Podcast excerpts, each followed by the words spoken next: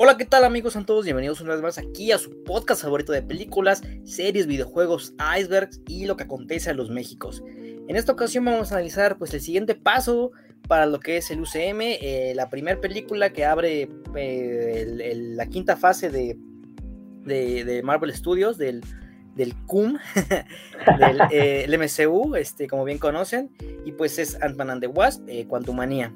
Está dirigida por Peyton Reed. Eh, pues quién es, rápido, como siempre hacemos un repaso de quién es Peyton Reed. Pues es un director más que nada por comedia. Antes de Ant-Man, se, encarga las tres películas de Ant-Man, es un dato muy, muy importante. Pero antes de Ant-Man, pues hizo tres películas muy, muy importantes. Una de ellas estoy seguro que la vieron, se llama Triunfo Robados, ese clásico de culto ahí del 5. Eh, hizo una que se llama Viviendo con mi ex, que sale Vince Vaughn y Jennifer Aniston. Para mí, una gran película de cinta de comedia romántica, me hace reír y también te hace reflexionar sobre muchas cosas. Y además hizo la de. Espérame, ya se me, ya se me había ido. Ah, espera un momento. Hizo la de. Mm, ah, sí, señor. Esa película donde Jim Carrey no, no, puede dejar este. dejar que. No puede dejar de decir que sí. A todo le dice que sí. Que si vamos a saltar en Bonji. Que si vamos a aventarnos un. un este. un maratón de Harry Potter. Eh, bueno, es una curiosidad porque esa película aquí en México estuvo doblada por Eugenio Derbez. Eugenio Derbez dobló a Jim Carrey, es un, uno de las curiosidades del doblaje más grandes que existen. Y pues nada, estas tres películas le creo que le, valieron para, para dirigir este, una gran apuesta para Marvel después de que Edgar Wright se salió de, de que él iba dirigir originalmente la primera de Ant-Man, pero pues los planes no, no, funcionaron y pues eligieron a Peyton Reed. Además, él ha dirigido dos episodios del Mandaloriano, uno muy bueno, que es donde sale Luke Skywalker, eh, y otro, no me acuerdo cuál es, pero ha dirigido, ah, creo que es de unas arañas. Entonces, este, pues va más o menos por ahí va la cosa, ¿no? Hormigas, arañas, a fin de cuentas, insectos. Bueno, como ya, ya, ya, ya, dijimos, este, vamos a analizar Quantumania. Estamos con Mauricio Hernández. El día de Juan no nos puede acompañar, pero le deseamos la mejor de las suertes y a él y a su familia. Entonces, pues cuéntame, amigo. En primer lugar, tú ya habías visto la trilogía de Ant-Man este, previamente o en su defecto estas tres películas que ya mencioné del director? Claro, eh, gran película esa, la de Sí Señor. que sí, eso de hecho es una curiosidad, una de las curiosidades más grandes del doblaje, porque claramente eh, la tirada para esa película, al menos para su comercialización en México, era que fuera doblada por una estrella, ¿no? Una Star Talent, como, como ya se le ha quedado el término. Que bueno, Derbez, pues la verdad es que tiene también uno de los trabajos de, doblaje más legendarios que, pues, que existen, ¿no? Ese güey es Mushu y ese güey es el burro de Shrek. Entonces, de, tampoco es como que digamos, no, pues no le sabe, ¿no? O, aprendió en esa película como Luisito Comunica, que, que ya, este, como ha pasado el tiempo, la gente como que ha apreciado más lo de Sonic, o sea, viendo que no estuvo tan mal, ¿no? O sea, Pudo haber sido algo mucho peor, pero sí, efectivamente es una curiosidad enorme. Eh, yo sí había visto las películas de Ant-Man. Solo hay, ahora que lo recuerdo, solo hay como dos películas que no he visto de, Marvel y afortunadamente no hemos hablado de ellas aquí. Pero recuerdo que el final de la fase 2 es justamente la primera de Ant-Man, que de hecho llegó con muchas dudas como a la a las salas porque todos decían que pues qué mamada es esa, quién es Ant-Man y no sé qué. Y la verdad creo que la película agarró a mucha gente de sorpresa. Claramente estaba Marvel todavía en su mejor momento. Estaba eh, con toda la aceptación posible, o sea, todo el público estaba completamente cedido a los pies, a pesar de que la segunda de Avengers no tuvo como que tanto entusiasmo en torno alrededor de la película, pero creo que todavía estaba como a plena disposición la gente de saber cómo o qué iba a resultar de, de, todo, o sea, de todo el universo y demás. Entonces la primera recibió muy buenos comentarios, la segunda honestamente no tengo, no me recuerdo ni, ni de coña que, de qué trató. Y de hecho, en varias listas que he visto de, de YouTube y, de leído, casi todos la ponen hasta el final, o sea, como de las peores películas de Marvel. La verdad, no sé si sería el caso Supongo que sí, porque bueno, es como un voto mucho más unánime, pero creo que el, eh, el ranking que obtiene esa película en general se debe más como a que no se recuerda que a otra cosa, o sea que simplemente pasó y fue una película que se estrenó y ya, como es el caso de la segunda de Thor, por ejemplo. Si fue buena o fue mala, la verdad, nadie se acuerda, pero eh, pues es como una entrega que pues, se tenía que hacer conforme, como para sacar algo. Y a todo esto, creo que este es el caso con esta película, es como para sacar algo. Nada más que esta es de las primeras veces en las que sí veo como un consenso más generalizado de que el género se está comenzando a gastar, o al menos en la fórmula de Marvel se está comenzando a gastar, porque eso se ha dicho ya muchas veces, ¿no? Este, cuando sale una película mal o no tan bien, salen con que, bueno, es que el género se está empezando a gastar, pero ahora eso cuando se llegaba a decir antes de Infinity War o de Endgame, que Endgame todavía sigue siendo como el gran punto a imitar, incluso dentro del propio Marvel, eh, sonaba como, bueno, pues es que todavía falta, o sea, todavía falta la gran conclusión, todavía falta la batalla final, por así decirlo. El, el crossover que a todos nos prometieron desde Iron Man 1. Ahora que ya vino y que ya juntó y que ya sucedió todo, la sensación sí es como de, bueno, ¿y ahora qué? O sea, ahora, ahora qué hacemos? Ahora, ¿cómo sorprendemos a la gente? ¿Cómo mantenemos la historia vigente cuando ya sucedió? O sea, ya, ya pasó todo, ya, ya todo ocurrió. o sea, eso es algo muy difícil. Entonces, eh, parece ser, y de hecho que es un comentario yo creo un poco apresurado porque las condiciones del mercado de ahora no son las de antes. O sea, la competencia antes era mucho más férrea y era real pero ese comentario de, bueno, le va a pasar lo que le pasó al western o lo que le pasó a la comedia romántica o a la comedia como picantona de ahí de los 2000 sí. podría suceder. Yo, yo no estoy tan de acuerdo todavía, no lo aseguraría, es lo que espero honestamente, pero no creo que, que las condiciones sean tan desfavorables como en ese momento.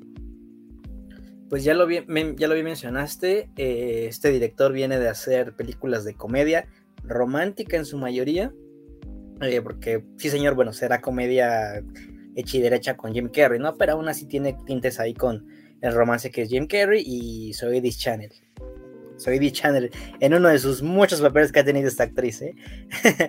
y pues ya lo mencioné con Triunfos Robados, que ya lo dije, es un clásico de culto ahí para, para quienes tuvimos acceso a la TV abierta, ¿no? Entre paréntesis, pues el 5. Menciono esta película importante de Viviendo con mi, ex, que aquí básicamente, pues su mismo título lo indica, es una historia romántica donde una pareja se separa, pero como están pagando, este, bueno, pagaron el apartamento y después lo van a vender, pues tienen que vivir un rato juntos, ¿no? Entonces, en este, en este tiempo, pues eh, van a convivir con que la mujer va a salir con otros güeyes, el güey como que va a poner celoso, etc. Entonces, estos, este tipo de convivencia en esta película sí la vi reflejada, al menos en la primera película y a la mitad de la segunda de Ant-Man, este, bueno, de esta trilogía de Ant-Man. Desgraciadamente, en esta película, que ya la tercera de Quantumania, la relación entre que es eh, nuestro protagonista Scott Lang, que es Paul Rudd, grande Paul Rudd porque él no envejece, un, también un pilar de la comedia americana, y, y Evangeline Lilly, que es este Hope, la avispa, pues no se ve tan bien, o sea, apenas si tienen este como diálogos en conjunto y es hasta el final donde pues sí se ve como este trato entre ellos eh, romántico, pero realmente como ya lo dije, esta relación como que picante o de competencia solo se ve reflejada en la primera película de Ant-Man y en la dos y en esta tercera pues ya no se ve tanto, como que ahí eh, sí se nota que ya a este güey le dijeron pues tú dirige unas cosas y nosotros te movemos otras, ¿no? Como bien lo mencionamos en el episodio de Doctor Strange en el multiverso de la locura, eh, que unas cosas le dejaron filmar a Raimi y otras cosas el Gorras este, le dijo, no, nosotros hacemos lo demás, ¿no? Entonces, eh, bien como mencionas, este, ya el género ya pues ya apunta a, a, un cansancio, a un declive, a un hartazgo, muchos mucho fanáticos lo llama así, entonces, este, digo, todavía el fanático aferrado dice, no, bro, lo que pasa es que hay que apagar la mente y dejar que la película nos sorprenda, ¿no? No, bro, lo que pasa es que es el inicio de una nueva saga y así, o sea, así lo, así lo han declarado. Tú velo como un primer capítulo de una nueva temporada.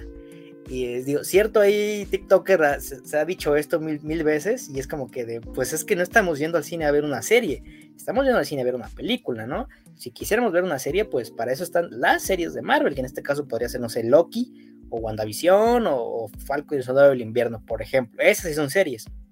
Pero en este caso, realmente la película es muy floja, eh, ya entrando de lleno en lo que es la cinta en sí, ya es muy floja con lo que presenta. Eh, no vamos a negar que tiene efectos especiales, eh, grandes efectos especiales, para recrear el, reino cuántico donde, están, donde se va a desarrollar todo el conflicto. Al, rato vamos a hablar sobre el villano, pero es quizás mucho maquillaje y a la vez pues nada dentro de lo que es la esencia, ¿no? O bien, como se dice, mucho ruido, pocas nueces. Sí, claro. yo también estaba, yo pensé lo mismo durante los efectos especiales porque bueno, hay gente que la ve antes que, o sea, hay mucha gente que, e incluso dentro de las personas que la ven antes, hay gente que la ve muy antes, hay gente que la ve antes y hay gente que ya la ve el día del estreno, si acaso un día, un día antes o dos días antes. Depende de, de quién seas, ¿no?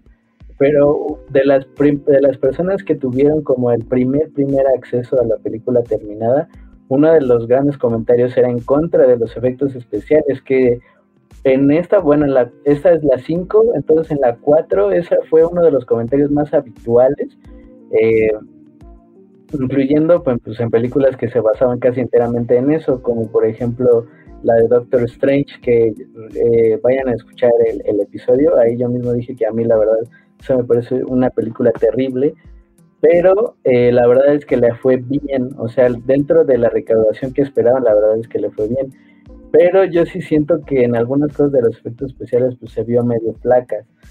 Aquí parece que todo se fue como a la suerte de lo que sería el diseño de producción entre comillas, porque pues es puro verde, pero la verdad el verde de los escenarios, de los monos, ¿no? De las criaturas, todo eso se ve bastante bien. O sea, eso sí, no puedo decirlo, eh, sí, más adelante vamos a hablar del villano o los villanos en este caso, porque son dos. Y o sea, en eso estoy de acuerdo. Pero yo sí siento, y esta parece ser también un buen ejemplo, eh, en algún momento, en una oportunidad, tuve eh, que discutir sobre el cine de la inteligencia artificial, o sea, creado con inteligencias artificiales, que eh, el programa básicamente te decía, bueno, es que para tener un éxito taquillero tienes que traer a tal, a tal, y que la película se trate de esto. Tal vez, o sea, eso no, es, no dudo que pueda suceder o que ya esté sucediendo y de hecho se notaría mucho en las películas en las que sucede, por ejemplo, casi todas las películas de La Roca, eh, podría decir que son más o menos pensadas como de una forma muy artificial, muy artificiosa.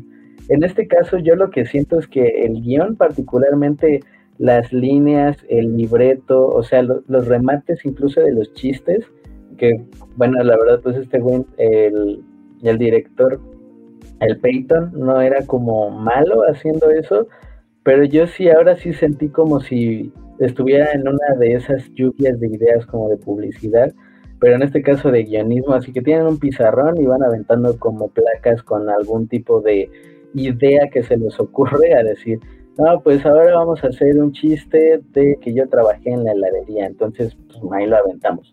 No, pues ahora vamos a hacer que el personaje de la hija por alguna razón diga que tenemos que ayudar a los extraterrestres. ¡Pum! Ahí lo aventamos. Entonces se me hacía como una, incluso en el lo que se llama el delivery o cómo dices las líneas, cómo las entregas, me parecía tan artificial, tan como tan planeado, tan esquemático, que honestamente sí me pareció incluso un poco incómodo. Eh, la verdad es que creo que de las actuaciones que ha tenido Paul Rudd en, el CUM, en el universo cinematográfico, me parece que esta es la peor, incluso dentro de su propia película. O sea, si deslucía como con otros, por ejemplo con el Capitán América, que era con una presencia un poco más fuerte, a pesar de que es la misma clase de actor, podías entenderlo. O sea, porque incluso Marvel pues, no le va a quitar preponderancia al Capitán América o no le, va a no le iba a quitar preponderancia a Iron Man, especialmente porque, eh, como se ha revelado, Robert Downey Jr. tenía mucho poder dentro de las decisiones creativas de las películas. Entonces podías entender que ahí desentonara, pero en este caso yo creo que desentona con la película completa. O sea, como que simplemente no había mm, eh, como la suficiente armonía en, el momento de las escenas. No sé si tú lo percibiste igual. Sí, eh, concuerdo contigo porque ya lo, ya lo dijimos desde la 1 y la 2, pues son películas que te hacen reír, ¿no? O sea, venga, Paul Rudd, ya lo dije, es un actor de comedia, sí ha tenido sus roles dramáticos, este, muy reducidos, pero enteramente es un actor de comedia que sabe tener ese carisma, ¿no? En la 1 sí me parece que lo hizo muy bien, al pues hacer el padre este que era un ladrón, pero se quiere reformar, ¿no? Y luego encuentra a la banda de, a la banda de tontos, que son el, este, Michael Peña, eh, no me acuerdo cómo se llamaba el, negro, y David Dastmalchan. Entonces, como que este, junto con este trío, sabe encajar bien a la hora también de como que chocar con Hope y con Hank Pym, ¿no? Entonces, conforme vamos avanzando en la saga y aquí, como que esta química con una con su hija, y es, es raro, ¿no? Porque se supone que su hija de toda la vida, quien ama, la razón por la que lucha, lo vemos ahí desde, desde la 1 hasta en Endgame, ¿no? O sea, la razón por la que venga, él está luchando ahí por la, por la humanidad y aquí realmente sí se siente como que no le, no le hicieron una pulida al guion y fue el primer borrador, ¿no? O sea, realmente, como ya lo dijiste, los chistes muy, muy simplistas, muy escuetos, ¿no? O sea, como que dicen el chiste así como de... Y no le digo eso a cualquiera, y te dejan ahí como un, un rango de tres segundos para que te rías y ya siguen con el, el diálogo, ¿no? Casi casi solo les faltó como que voltear a la cámara, pero con esos chistes así como que... De, la risa es grabada, es así, ah, muy, muy, este, la del Big One. Entonces... Mmm, sí siento que la actuación aquí de, de Rod, o sea, fue muy, muy acartonada. Eh, fíjate, yo era de los que esperaba mucho de esta actriz de Catherine Newton, Catherine Newton, disculpa, este, que es la hija de, de Scott. Y sí debo decir que me estaba esperando, o sea, yo me estaba forzando al punto en el que me gustara el personaje, ¿no? Y ahí dije, no, aquí está mal porque si yo me estoy forzando a mí mismo para que el personaje me guste o me caiga bien o me haga reír, pues algo está mal, ¿no? Porque realmente no me está gustando. Entonces yo, mismo me estoy poniendo pues una, una venda en los ojos. Caso contrario, pues a, lo que debo decir con, no sé, Janet, que Michelle Pfeiffer, eh, que ahí pues está bien, está bien. Y digo, el Michael Douglas, pues ya ahí ya la, palabra prohibida aquí este, decirla, ¿no? Bill Murray desperdiciado, o sea, totalmente desperdiciado Bill Murray ahí, que fue uno de los peores este, personajes que ha, interpretado, más allá de Garfield. Este, entonces, no lo sé, como que los personajes tuvieron como que un primer borrador muy, muy, muy simplista y no supieron qué hacer después. Al que sí, pues sí estuvo trabajado bien, pero desgraciadamente la historia y los otros personajes no lo ayudan, pues es el villano, pero ya entraremos un poquito más adelante en esto. Sí, totalmente. Lo de Bill Murray a mí honestamente se me hizo hasta un poco triste. Eh, no sé si viste, o bueno, si, eh, si alguien de la audiencia sabe que Robert De Niro va a sacar una nueva película del corte de Mi abuelo es un peligro, pero es con un señor más grande, entonces la película se va a llamar Mi hijo es, mi papá es un peligro, mi hijo sí, mi papá es un peligro, o sea, porque no sé si vayan unidas, yo supongo que sí, o sea, porque, bueno, si el nieto era Zac me imagino que el papá es como un poquito más grande, pero es Robert De Niro de nuevo como el abuelo malo, y bueno, o sea, supongo que la única persona que nos va a poder decir por qué es Robert De Niro, ¿no? E incluso él mismo podría negarse a decirlo así de, pues, pues que te vaya, ¿no? O sea, si, yo halago, ¿no? Pues yo tendré mis razones. ¿Cuáles razones? ¿Quién sabe? O sea, me costaría creer que Robert De Niro no tiene dinero o que Bill Murray, o sea, Bill Murray con todas las cosas de regalías y eso, que antes era mucho más fácil de reglamentar. Me costaría trabajo pensar que no tiene dinero o que a Bill Murray no le ofrecen otras cosas. Pero eh, eh, para este papel, o sea, como de, y ya así, cero expresión, o sea, ya ni siquiera el Bill Murray se trató de esforzar tantito, cero expresión, nada más diciendo las líneas y, yéndose así como diría el Drake Bell en, en, ese capítulo de Drake, y yo solo entras, dices las líneas y te vas, básicamente así, o sea, cero expresión de Bill y así tratando como de dar a entender que tuvo como sus que veres con la Michelle Pfeiffer, que es la mamá de, de la avispa, de la wasp acá, y o sea, tampoco hubo ninguna reacción de incomodidad de ningún lado, ya el Michael Douglas pues ya chocheando duro, o sea, ya de él, ya incluso su personaje ya sí queda completamente relegado a una onda como de comedia, o sea, ya curiosamente el güey que menos puede hacer comedia es el que queda ya al, fondo como una suerte de soporte para que el arco de la familia tenga sentido. No sé, o sea, ya si, es, si no querían o si había que meterlo, yo lo hubiera dejado así como de, mientras tanto en la casa, ¿quién está limpiando la, patio? o ¿Quién estaba limpiando las hormigas?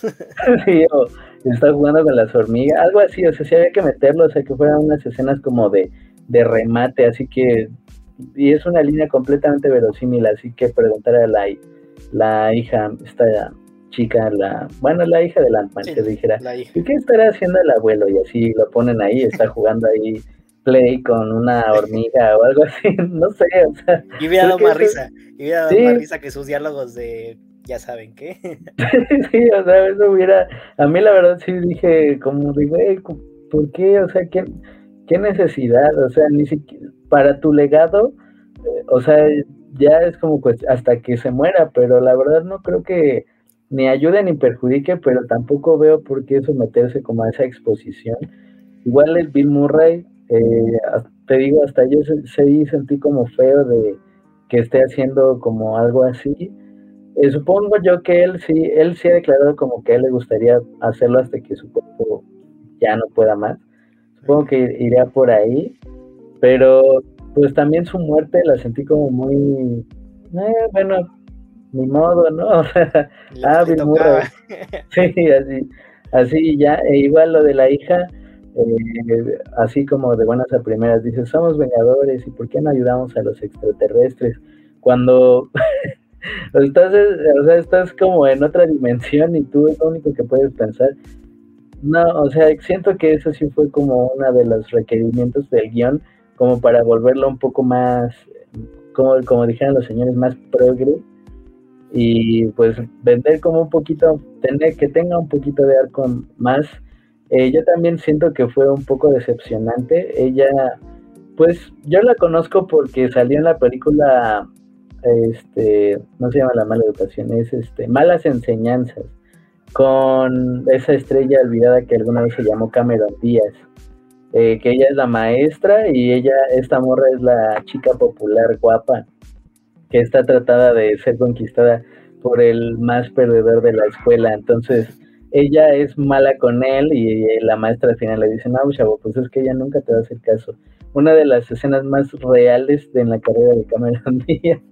Pero eh, la verdad la, había perdido el paso y qué bueno que haya llegado como hasta acá, supongo, porque seguramente va a tener un papel más adelante eh, más ahora que va a haber un una película de puras heroínas, yo supongo que de alguna forma cuando llegue Secret Wars, si es que llega, este, le van a la van a juntar ahí con las Marvels, ¿no? Que es una película de puras mujeres, según entiendo, es este la capitana, eh, la Miss Marvel y la negra de WandaVision.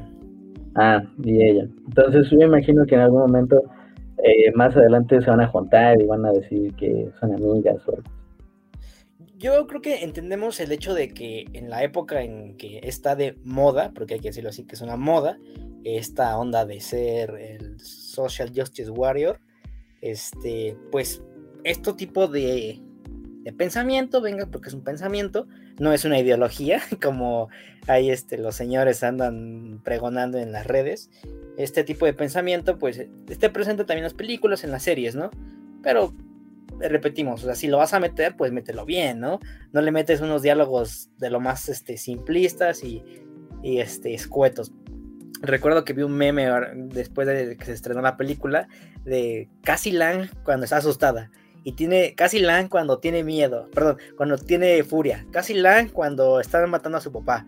Cassie Lang cuando está emocionada. Y tiene la misma expresión en la cara, ¿no? Y es que realmente, si te pones a pensar, o sea, hubo como que una mala dirección de actriz para ella, bueno, para todos, en su mayoría, este, porque sí, realmente no, y yo y digo que no es la actriz, porque tiene otras dos películas, digo, no son, wow, dramáticas, pero sí, este, pues sacan a relucir que sabe actuar. Una de ellas es este Freaky, eh, no sé si la viste, este cuerpo no es mío, precisamente cambia de cuerpo esta chica con este, el actor Vince Vaughn, y pues este, es como la de Rob Schneider, que cambian de cuerpo, pero aquí él es, un, él es un asesino, entonces él está en el cuerpo de ella y ella mientras va matando.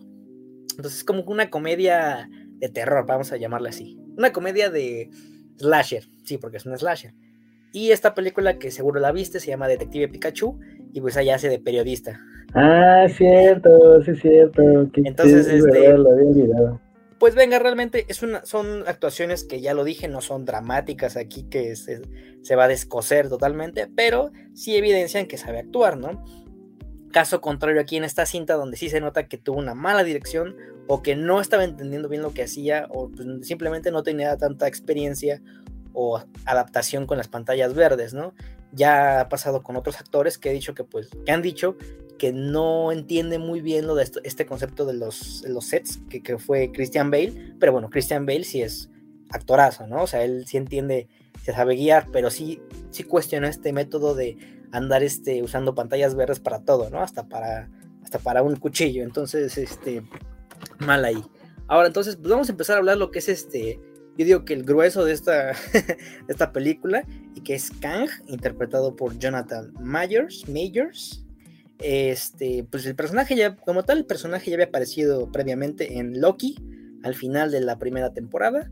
Este, pues él nos advirtió, su personaje ya sabe, ¿no?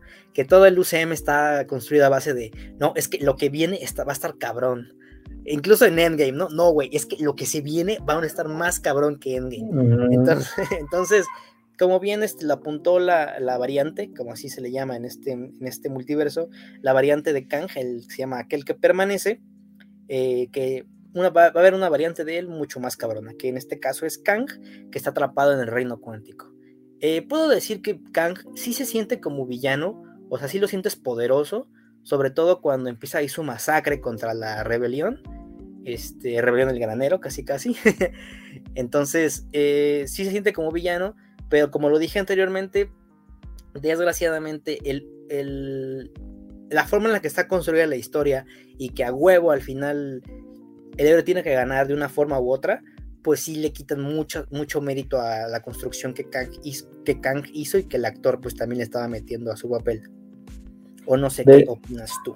De hecho, eh, estaba leyendo, me metí rápidamente a leer como cómo habían recibido la película, porque sí se había reportado que era la segunda peor caída de, a, comparación de la primera semana de una película de Marvel, pero de todas formas aquí dice que lleva 365 millones contra un presupuesto de 200.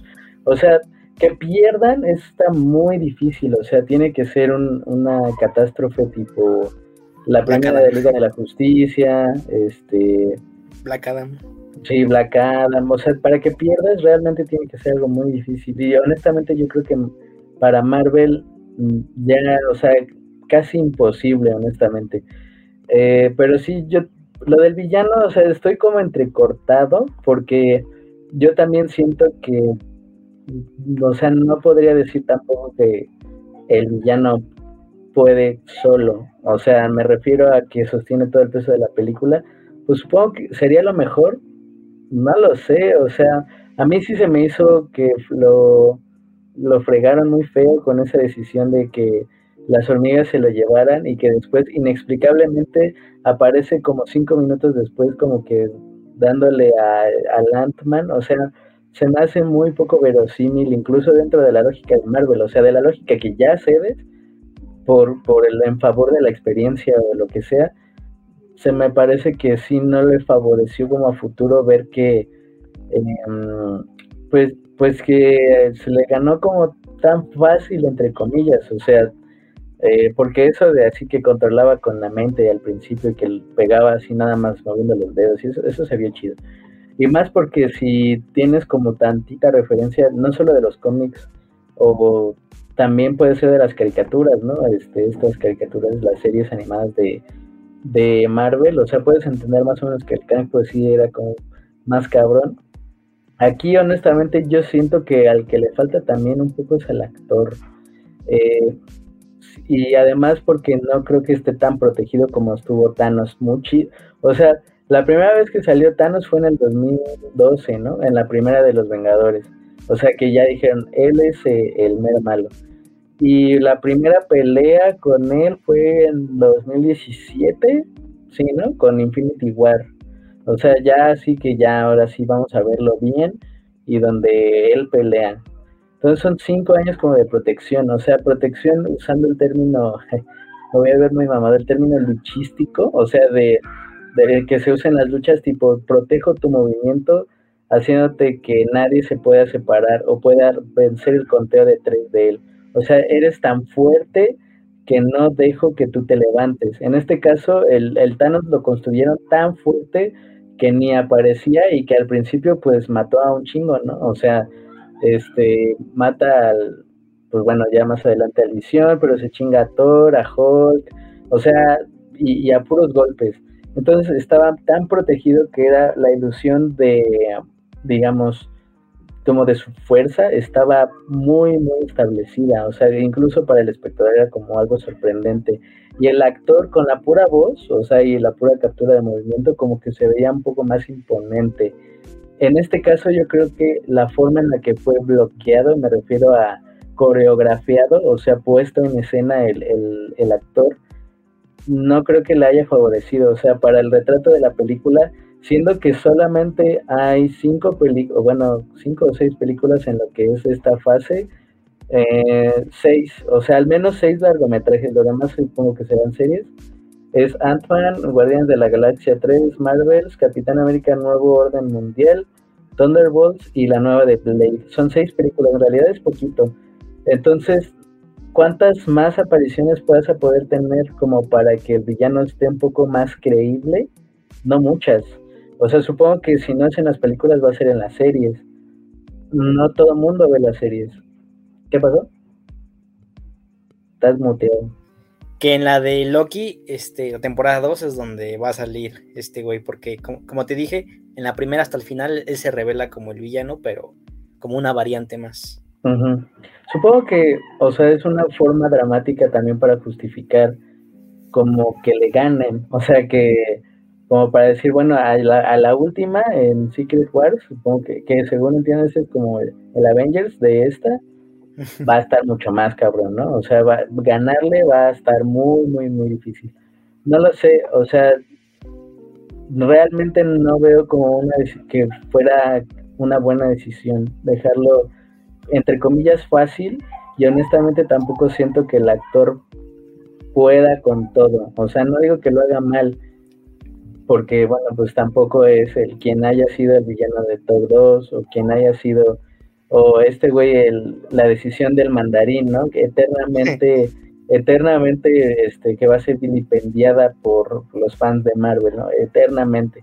No digo que sea como algo así, pero tampoco siento que le pueda alcanzar dramáticamente al actor, al menos ahora, para sostener como el, el ser el gran villano, el gran malo bien como dices, hay momentos en los que sí se siente como su poder, eh, ya lo dijiste con cuando pues amenaza a Ant-Man, ¿no? De que pues va a matar a su hija frente a él y que lo hacer recordarlo en un bucle infinito. Eh, ahí sí, realmente se siente como que el héroe pues, no tiene de otra, ¿no? Porque realmente no puede llegar sus suegros, no puede llegar su novia, no pueden llegar las, las, las este, hormigas a salvarlo. Entonces solo, tiene, solo está él para, para hacer como que su misión de ratero. Eh, pues es para lo que termina cediendo. Se siente realmente que, él tiene que el villano tiene el poder aquí. Pero cuando bien como dices, se traiciona una lógica dentro de este universo que en esta misma película incluso se, se construye cuando dice, no, pues es que yo ya maté a muchos Vengadores, ¿no? Pues sí, pero te chingaron unas hormigas, ¿no? Entonces, realmente esta, esta carencia de lógica o agujero de guion, como como unos expertos más lo señalarían, pues sí se siente muy, es como que de, mm, pues, pues tanta atención al guion que le estemos poniendo, pues no, no lo creo, ¿verdad? Entonces, eh, lo que tal vez pudieron hacer era que no lo hubieran vencido, simplemente ellos escapaban y ya, ¿no? Simplemente así como que de, le ponía su putiza al Ant-Man y no sé, se quedaba ahí el, abuelo, el abuelo hormiga y la abuela hormiga y ellos se quedaban ahí a detenerlo, ¿no? Pero realmente no lo, no lo mataban, no, lo derrotaban, porque ahí sí como tal vemos, pues Ant-Man con el, con el, esta madre, que el, el vamos a llamarle así, el Magoffin batería, pues es con lo que lo terminan derrotando. Porque si es como que de, pues, pues tan cabrón, tan cabrón, nada más de diálogo, ¿no? Pero ya en acciones, pues no, no se vio reflejado. Caso contrario a lo que ya dijiste con Thanos, era como de, pues tenía diálogos chidos y aparte, o sea, era como que perro que ladra, pero este sí muerde también, ¿no? Porque, porque el Thanos traía un buen de verbo, pero también se sabía putear a todos los Vengadores, tanto con el guantelete como sin el guantelete. Sí, supongo que eso debería ser elaborado, o sea, debería ser elaborado eh, más adelante con al mostrar como las motivaciones, porque bueno, aquí quedó claro que él era, que él como que iba chingando por ahí, ¿no? O sea, conquistando, robaba cosas, destruía planetas y civilizaciones. O sea, ¿por qué? Bueno, quién sabe. El Thanos tenía como una, una, un trasfondo personal, pues más o menos congruente, ¿no? Incluso una visión sobre la sostenibilidad, perdón, este, pues muy oscura, eh, ya nunca faltó el de, bueno, es que él tiene razón, ¿no? O sea, del, de esos memes. Entonces, nunca faltó, nunca faltó, pero eh, vaya, había como una suerte de, de, justificación. Supongo que en el futuro se va a ir elaborando en eso, espero, pero no creo que se puedan esperar hasta Secret Wars, porque los comentarios son abrumadoramente negativos, o sea, eh, al menos para esta película sí, o sea, fue completamente negativo la recepción. Lo único que destacan, que cuidan es el villano. Honestamente a mí no me ha convencido, al menos en esta película no me ha convencido. Eh, y sobre el otro villano que es lo que se llama Modoc, yo no sabía que esa era el acrónimo, o sea, la verdad... está inventado. Según yo está inventado para la conveniencia de la película. ¿Ah, porque al, lo conocía nada más de, figura y de vista. De así que digas, no, güey, es que en el cómic 4 esto sí pasa. No, no, no, o sea, pero según yo, lo del acrónimo este, está inventado para la, bueno, creado para la película, modificado. Bueno, no lo sé, pero eso es, yo creo que la peor, la peor muestra eh, plástica de un villano eh, en mucho tiempo. O sea, así como recuerdo que fue tan malo el CGI de Mujer Maravilla 1 con el malo que es este Liam Neeson, ¿no? No, con no, es este el primer malo. Sí, el no, no, no. Ares, pero el que es Lupin en Harry Potter. ah, ese güey. ese, ese mero. O sea, de verdad no, no entiendo. O sea, yo hubiera preferido que hicieran un villano así atrás o caricatura que agrandarle la cara a un güey y, y meterla ahí. O sea, de verdad, eh, había un meme que, pues no sé, meme teoría, supongo que decía: es de esos pedos de las películas de Marvel, nada más para, para lavar dinero. No es posible que estos efectos estén costando 200 millones de dólares.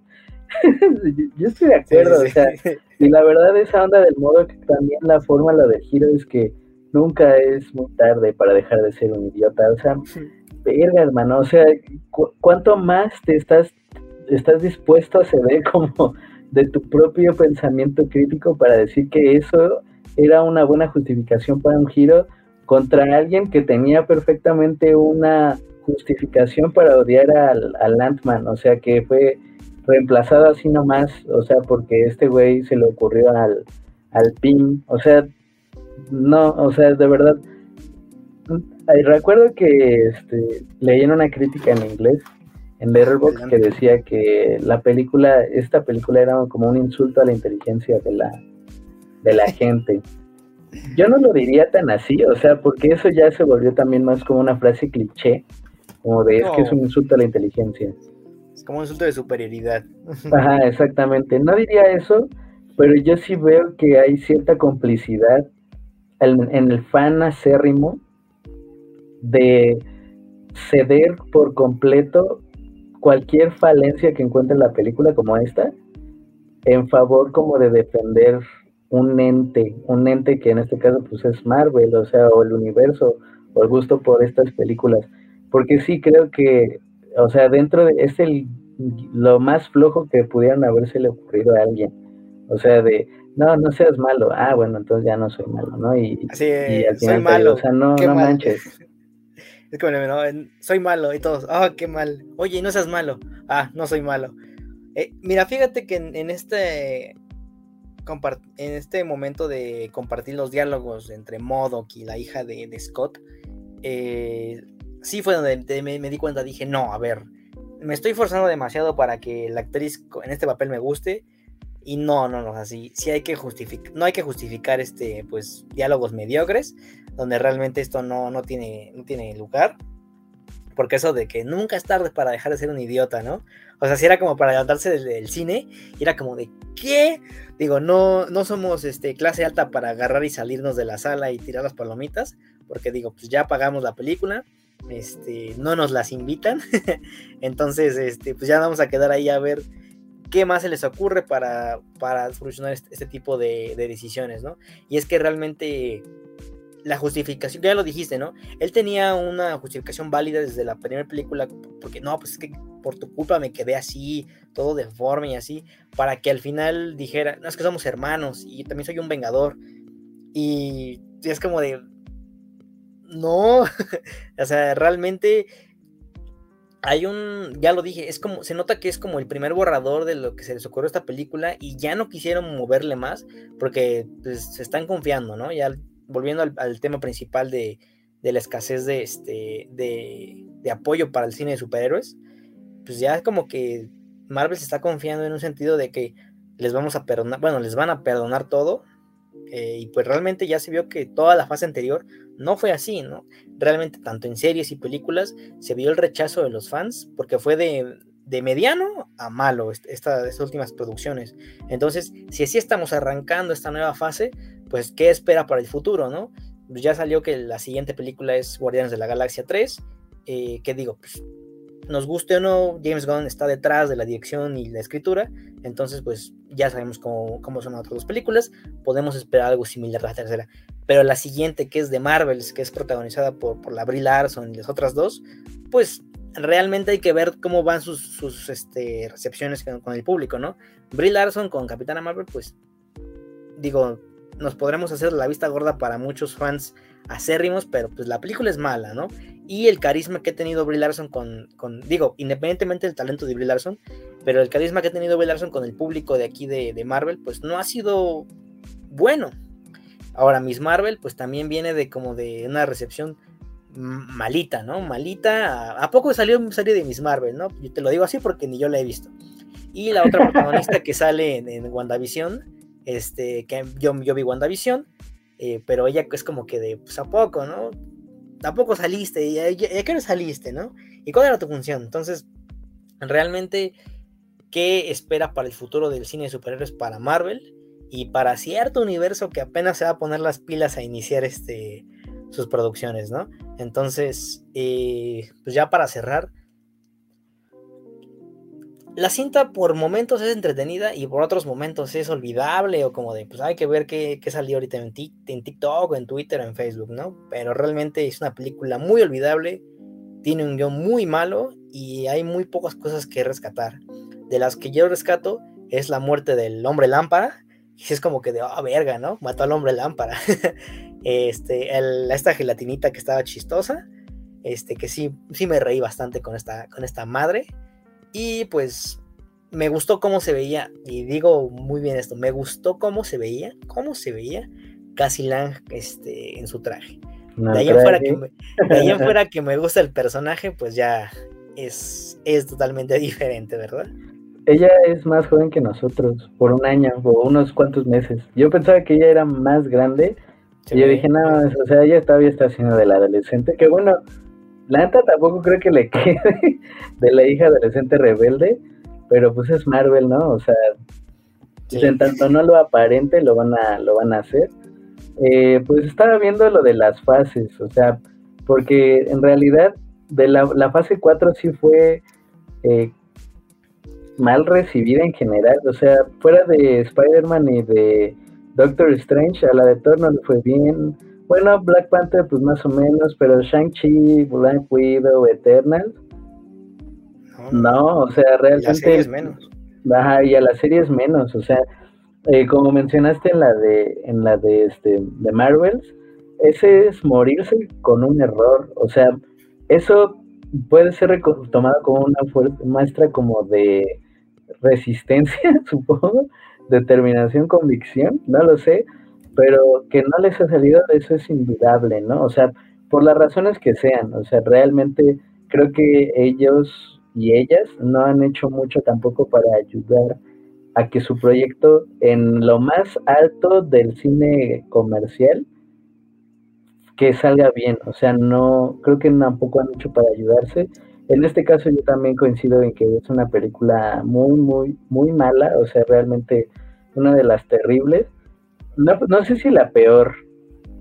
O sea, ah. creo que lo del aspecto de modo realmente sí puede ser un factor muy de peso y digamos que, bueno, la decisión no importa tanto ahorita, pero para lo de cómo van a legitimar a Kang, podría ser importante para el futuro, pero obviamente pues, para mal, ¿no? O sea, porque viendo mal la película de Iron Man, o sea, la, la, de Iron Man 3, con esa decisión, pues al final como que tampoco afectaba tanto, porque sí parecía que era una historia como un poco aparte de, bueno, que a ver qué ha hecho Iron Man desde este, desde Ultron, ¿no? Entonces, más o menos, o sea, tampoco podría decir que es la peor, o sea, supongo que esa consideración vendrá en el futuro, pero definitivamente no la recomendaría en el cine, o sea, pagar por esto, la verdad, si no, ni de pedo. Eh, pues esperar a la copia académica, yo diría, o ya si tiene el Disney Plus, pues, pues el Disney Adelante, ¿no? Sí. Ah, y este, como dato, eh, las escenas post créditos las del concilio de Kangs, vamos a llamarle así, el concilio de Kangs, pues está, está ahí curioso, ¿no? Vamos a, es lo mismo, es que, es que venga, repite el error del, de Loki y de, de, la película en sí, ¿no? Es que todavía viene algo más cabrón, ¿no? Y es como de, pues sí, pero yo quiero verlo ahorita, no, no esperarme a que suceda en unos siete años cuando ya se me cayó todo el cabello, ¿no? Entonces, eh, me, fíjate que esta escena, pese a que me gustó, me recordó a lo que fue Liga de la Justicia, esa versión horrible que no debería existir, que es cuando le, dan su final a Aquaman y, o sea, se van nadando en el mar y es como de, ya, o sea, ¿es todo? Caso contrario, o sea, porque te tienes que esperar a su película individual, a ver qué vamos a ver ahí, ¿no? Entonces, nos dejan con un mal sabor de boca. Y pues respecto a la segunda escena post créditos que podemos ver a Loki y al personaje de Owen Wilson, pues en busca de otra variante de Kang, ¿no? O sea, como que, eh, volvemos, es así como que te siembra un misterio más grande, pero ya está justificado porque ya conocemos a Loki y todo lo que va haciendo a través de la línea temporal. Pero pues como siempre tenemos que volver a esperar unos años y a ver qué sale. Entonces, pues pues ahí lo tienen. Este fue el análisis de Ant-Man y, de Wasp. Ant-Man y la avispa, disculpa. Es, cagado cómo se tradujo aquí en México Ant-Man y la avispa, ¿no? O sea, en vez de hombre hormiga y la avispa, es como Spanglish. y bueno, Quantumania. Entonces, pues recuerden. recuerden, eh, lleven hormigas a donde salgan, porque así van a ganar la batalla contra el conquistador de mundos. La verdad va a triunfar.